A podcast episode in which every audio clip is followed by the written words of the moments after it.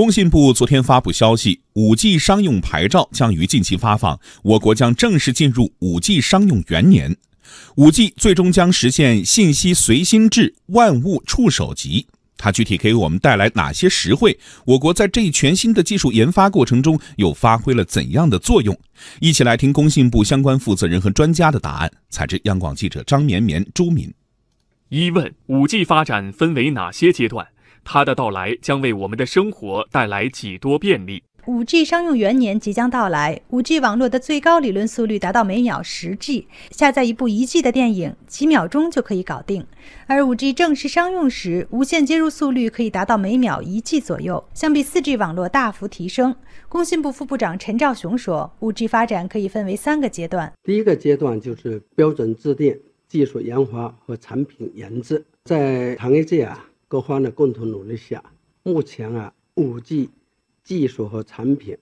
日趋成熟，系统、芯片、终端、产业链主要环节已基本达到商用水平，具备了商用部署的条件。第二阶段呢是频谱分配、网络建设和政策完善阶段。那目前呢，国内啊已经明确了五 G 中频段频率规划及试验频率，制定了相关。分配方案，基础电信企业陆续发布啊五 G 部署的相关计划，积极开展五 G 试验，推进啊网络建设。第三阶段主要是应用推广，构建啊融合应用产业生态。随着五 G 商用元年的到来，在自动驾驶、工业生产和公共交通等方面，五 G 都将大显身手。此外，我们的网络费用也将大大减少。电信行业专家向立刚表示，随着 5G 时代的到来，未来 1G 流量的费用甚至可以降低到一块钱。5G 到来，我基本的判断，啊，流量做到一块钱一 G，很可能还会更便宜了。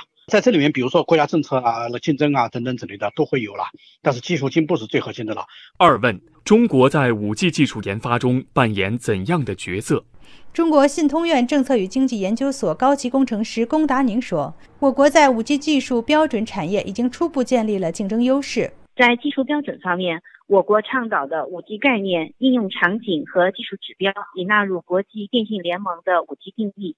我国企业提出的灵活系统设计、极化码、大规模天线和新型网络架构等关键技术已成为国际标准的重点内容。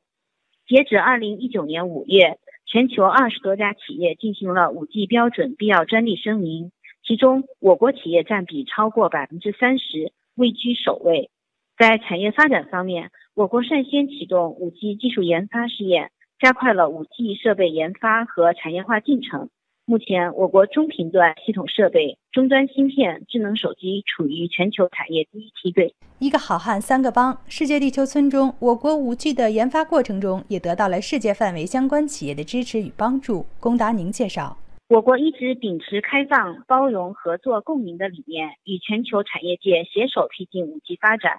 二零一三年，我国成立了 IMT 二零二零五 G 推进组。爱立信、诺基亚、高通、英特尔、罗德与施瓦茨等多家知名国外企业都是推进组成员单位。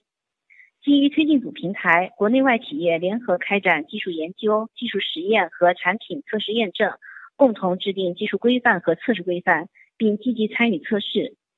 全球系统设备、芯片、终端、测试仪表等企业互相合作，共同促进，为我国五 G 产业链的发展成熟起了重要作用。三问：五 G 未来之路将怎样延伸？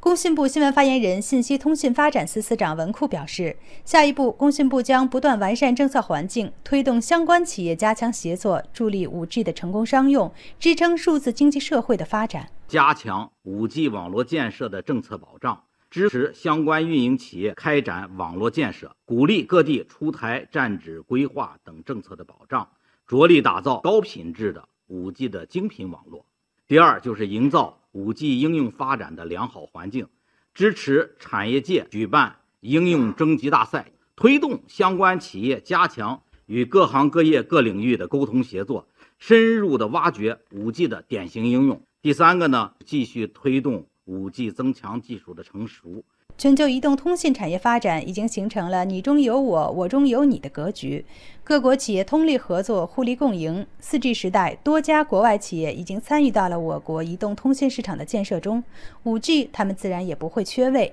中国信通院政策与经济研究所高级工程师龚达宁说：“近期，工业和信息化部即将发放五 G 商用牌照，我国将正式进入五 G 商用元年。”我们将一如既往地欢迎国外企业积极参与我国 5G 网络建设和应用推广，继续深化合作，共谋 5G 发展和创新，共同分享我国 5G 发展成果。